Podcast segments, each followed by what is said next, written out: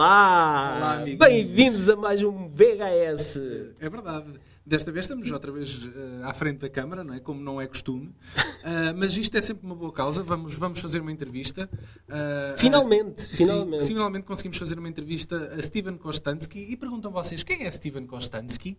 Uh, nada mais, nada menos que um miúdo uh, Um de garoto, Toronto, Sim, que faz que- parte de um, de um grupo. que é os Astron Six. Exatamente, são cinco, mas chamam-se Astron Six. Dizem eles que o sexto elemento é o público.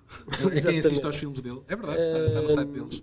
E, eles investem o tempo deles, eh, uniram-se para fazer produções low budget, de filmes de terror, filmes, eh, no fundo, que remontam aos filmes de exploitation e de grindhouse, eh, que são aqueles filmes que percorriam as, as salas de cinema underground na América, aquelas mais low budget. Este, pod- este podcast foi-nos recomendado pelo Ricardo Machado, uh, que foi ver o- um dos filmes uh, que o- os Astron Six fizeram, que, que esteve presente no Motel X uh, de 2012, uh, que é o Father's Day. E foi graças a, a essa, Esse- essa, essa, essa oportunidade de ver o trabalho do Justin Six que nós chegámos a- até ao Steven Kostansky e ao trabalho que ele faz. Uh, Que não, e- não termina só nas suas produções low budget. O jovem Steven eh, já, já trabalha num estúdio em Toronto que faz eh, trabalhos de, maquilhagem, make-up, todo, todo esse processo. Para- para grandes- estúdios. Eh, trabalhou inclusivamente, esteve envolvido no, no trabalho de filmes como Resident Evil, eh, o segundo Resident Evil. Hill. e- exatamente. E mais recentemente Pacific Rim do Guilherme Eu Del disse o Toro, segundo Resident Evil, não é o segundo, é o Retribution, que é o último. Que é o recente. quinto. Exatamente, é o o quinto quinto. da série. Uh, por isso vamos falar com Vamos, ele, vamos, vamos entrar ver em se ele está online. E, e vamos, aqui e vamos online. começar a É. conversa. Acho que ele está aqui online. Tá, tá? Sure. Hello, everyone. Uh, we're making connection through Skype to Toronto, Canada, uh, to speak with uh, one of the Astron Six, a group of five movie geeks who I believe love the horror and gore genre and make their own grindhouse style of movies. Am I right? Uh, yeah, you could say that. Okay. Uh, his name is Steven Kostanski. Uh, the younger of the group uh, was involved in the direction of Manborg and worked also on Father's Day. Uh, and has in- special effects on Father's Day. Okay, and has interesting uh, credits on his work, namely special makeup effects in Silent Hill and Resident Evil. Uh, Steven, uh, talk us a bit about your cu- curious Astron 6 work and why did you prefer to work together? Uh, well, the five members of Astron 6 are me, uh, Jeremy Gillespie, Adam Brooks, Conor Sweeney, and Matthew Kennedy. Uh, we all met through a short film festival in our hometown of Winnipeg, Manitoba, which was an annual short horror film festival. Uh, so we would all submit movies to this festival and uh, basically compete against each other. And one year we decided that we should team up because we had similar sensibilities. Because we all had a taste for uh, like 70s and 80s, like like you said, like grindhouse, but also like VHS era uh, sci-fi action and horror films. But, Uh, um, uh, sorry, Steven. Uh, how old are you? Uh, I'm 26. You're 26. Uh, um, but um, what was, uh, uh, what is your main inspiration? Uh, when did it all started? Uh, like when did I start making movies? No, no, no. Uh, your your your major inspiration, for example, Sam Raimi with Evil Dead. Uh, I don't know what was the, the movie or the director that uh, uh, put everything in perspective for you. Uh, well, there's a lot of movies. Uh, I can't really just pick one. Uh, I have a very vivid memory uh, from my childhood of renting Terminator 2 and watching that and being mesmerized by it. Uh, but I was also a huge fan of the original Star Wars trilogy when I was a kid. Uh, and uh, as well as Ghostbusters. So basically, any like big special effects heavy movie uh, from that era was kind of what what inspired me uh, I- to I- start making movies. I noticed uh, in the, um, the the works that you have done, the cyborg and uh, mechanical uh, effects and uh, robots uh, and the future. uh, has a big impact on your on your work. Uh, is that because of the origin of Terminator and uh, the Star Wars, uh, the first trilogy? I'd say so, uh, especially the uh, the opening sequence in Terminator 2, the uh, the Future War. Yeah. Uh, that was something as a kid I would watch that over and over again. It was uh, it was a major inspiration for me, uh, and I've always wanted a movie just to be 90 minutes of, of that, but still hasn't happened, unfortunately. So yeah, that that and Star Wars as well, uh, as far as like the production design and uh, the miniature work, all the spaceship stuff. Uh, that always fascinated me. I like I have like an equal love for that kind of mechanical stuff, but as well as like creatures and monsters from stuff like you said, like uh, Sam Raimi type movies, like the Evil Dead movies, Yeah. uh, Ray Harryhausen movies, like Jason and the Argonauts and Clash of the Titans, You- uh, and things like things like Aliens as well Yeah. are inspiration and Predator. So yeah, any kind of big like creature feature. You're a big James Cameron fan. Um, did did you, you? Of course, you saw uh, um, Avatar. What what did you what did you think about Avatar? Uh, I had a lot of fun watching it in the theater. I actually have only seen it that one time, and I haven't revisited it since. Uh, but I remember liking it, and there were, I enjoyed the uh, robot knife fight at the end. Uh, I think I, I might have liked it a little bit more if it was practical instead of uh, CG creatures for everything.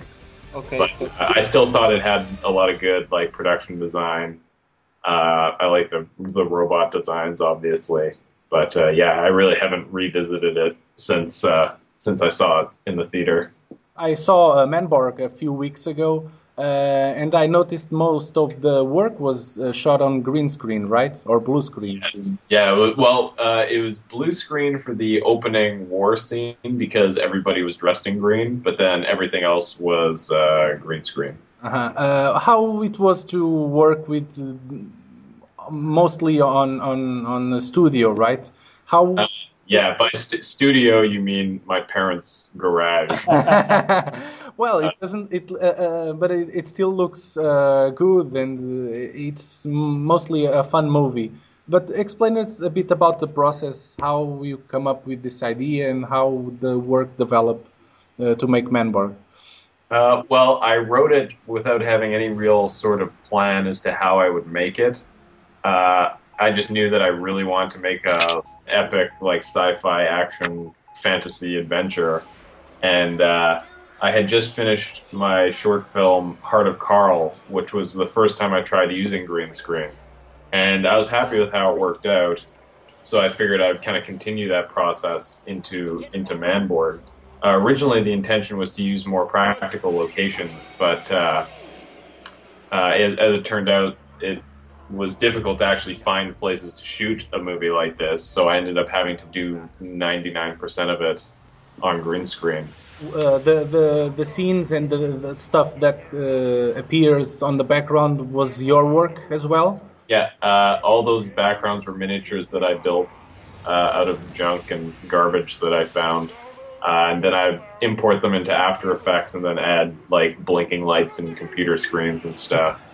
Uh, so yeah, all the backgrounds were were built after the fact. I, ma- I imagine that uh, in a movie that uh, resources to so many uh, special effects, uh, alien, or visual effects in this case, um, 90% of the work you, it's post production, right?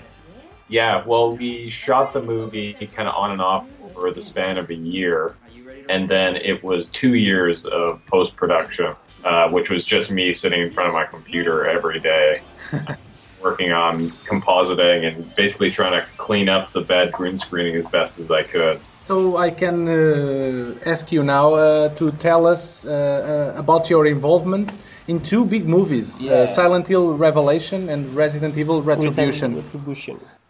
Uh, well, I worked for uh, Paul Jones, who he's the uh, probably the biggest uh, prosthetics artist in well, probably in Canada uh, right now. He uh, he he did uh, like Resident Evil Apocalypse. Uh, he created the Nemesis for that, uh, as well as uh, Resident Evil 4.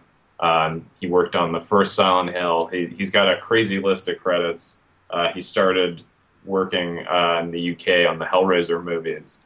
Uh, anyways, he I was very fortunate to be hired by him, and yeah, it was a lot of fun working on both of those. Silent Hill was actually the first time I worked for him, mm-hmm. and uh, I was only on, I worked in the shop only for a few weeks, uh, so I wasn't really present for that much uh, on the movie. Uh, but you were involved in any monster, or can you tell us? Uh, I, uh, I helped fabricate the the weird bondage outfits that there's those hanging people uh, on the carousel. Yeah, exactly. Yeah. Yes. Uh, I helped make those They're like weird outfits, which I've never done before, and it was weird that that was the first the first thing that I did when I walked into the shop was was make bondage uniforms. Yeah, but, and, and, that that's very reminis- reminiscence from Hellraiser. Yeah, well, that's, that was my favorite thing was that everything kind of had this a little bit of a Hellraiser flavor to it. Yeah. Mm-hmm. Uh, but, you know, it would be my dream to work on one of those movies. So, so I guess it's as close as I'm going to get. No, why don't you direct a, a sequel? I'd love to. Honestly, if anybody handed me like a franchise like that, I would do it in a heartbeat. Because did you saw the the last one, the last Hellraiser? I, I, I think it's the eleventh movie. Yeah, or, or no, it's the ninth. It's the ninth, okay. Uh, it's, it, it is Hellworld, and nine is It sounded like the eleventh, uh, but uh, um, it, it's it's horrible. I, I think it destroyed all the mystic of the of the series. Uh, well, casting somebody other than Doug Bradley as Pinhead was not a smart yeah, choice. Yeah, yeah, exactly, exactly. Uh, did you met uh, Paul Anderson? Paul W. S. Anderson. Yeah, exactly. No, I never actually met him. Again, I worked in the shop at Paul uh, Paul Jones's company, uh, so I, you know, like I did like a little bit of sculpting here and there. There's a lot of making molds, uh, like for the zombies, uh, those Russian zombies. Uh, Paul was nice enough to actually let me sculpt one of the background guys, so that was fun. Mm-hmm. Uh, and did, did you enjoy the movie Retribution? Eh, it was okay. okay. Yeah, it, it, has a lot of cool parts. I think. Uh, maybe it'll get better with time, but in the when I saw it in the theater, I don't know if they had it the audio turned up too loud or what, but I, it like gave me a headache because some of the sound is really, really obnoxiously loud. So I think I need to watch it again before I can really judge it. After Manborg, you did Biocop, a short film. Uh, I, am sorry, but I, I couldn't uh, see it. But but um, uh, from from what I read about it, um, it's it's you continue on the on a, a, a cybernetic humanoid cyborg quest. Um, what what uh, are your um, goals in in the future on your next projects to continue on this uh, kind of uh, work or try to do a different style of work? Well, my hope is to someday uh, segue into making more like a more serious horror film. I think that would be a nice change of pace because it. I don't really want to get locked into this uh, to this style of filmmaking where everything is kind of like a parody of something else, and you know everything's. I don't feel like everything is about being like a B movie. It'd be nice to make something a little more legitimate. But again, at the same time, I love having fun making movies, so I want to make movies that are that are a little sillier and, and just you know entertaining because I feel like people don't really make movies like that anymore. Like movies that are just like fun to watch, but they're not dumb. Like they actually put the effort in and make a decent movie. So uh, yeah, I, I, mean, I've got a few things that I'm working on right now. Uh, so hopefully, one of them will get off the ground. We'll see. But anything you can tell us about? Uh, just, no. just, just to reveal a little bit. uh, well, I am tossing around the idea of a Biocop movie, but we'll see what happens with that because I would like to do it. And uh, the the RoboCop reboot is is uh, already in post production, yeah. I think. Yeah, well, I mean, maybe that I could pull. Uh, have you heard of that company Asylum that makes movies that Yeah, sound, exactly. I, I could Biocop could kind of piggyback that RoboCop remake maybe. yeah, exactly. Uh, I saw on IMDb you have worked on Guillermo del Toro's next big ball blockbuster, Pacific Rim, Oh yeah. as a creature effects artist. Uh, can we expect what can we expect from the, these creatures? Uh, have you seen any part of the movie? No, unfortunately. And again, I was like, because I mostly work uh, in effects shops here, so I'm not on set. Uh, I don't really get to see like the movie coming together. I just kind of get told to build something, and I, you know, and I sculpt it and I mold it, and they send it off. Can you But, tell us uh, did they did they uh, tell you to to sculpt? Uh, I'm not allowed to really say anything, but uh, the stuff that I was involved with was very cool, and uh, the the team over at uh, that was working for Mind Warp Effects, and the team over there uh, I think did a really amazing job uh, building the stuff that they made. Uh, and I'm glad that Guillermo decided to do some things practically because the movie is mostly CG, I think. But it was exciting to actually get to build some real, you know, creature stuff. So yeah, hopefully it all makes it into the movie. Okay. Okay. Uh, one last question. Um, you live in Toronto, right? Yes. Um, and you work uh, near Toronto, or uh, the All the shops that I the shops that I work at are all in and around uh, Toronto. Okay. Is it is it um, easy for you to, to get to work uh, in Toronto, or you think it, it would be easier if you went to, to California, to LA? Uh, It seems like there's lots of work here. I mean, I used to live in Winnipeg where there wasn't really a lot of effects work. Like I'd maybe work like a month out of the year. And since I moved out here, I've worked consistently. So, I mean, I'm pretty happy. Like maybe someday, you know, California would be an option, but for now, I'm, I'm pretty happy here. Okay. okay, okay. Uh, th- uh, thank you very much, Steven, for uh, chatting with us. Uh, Oh, thank you guys. I would like to thank also, well, not to thank, but uh, to send the best regards to the rest of Astron team. Yeah. Um, and uh, I think we're done. Um, thank you very much. Thank you very much again. Oh, thanks again, guys. It was nice chatting to you.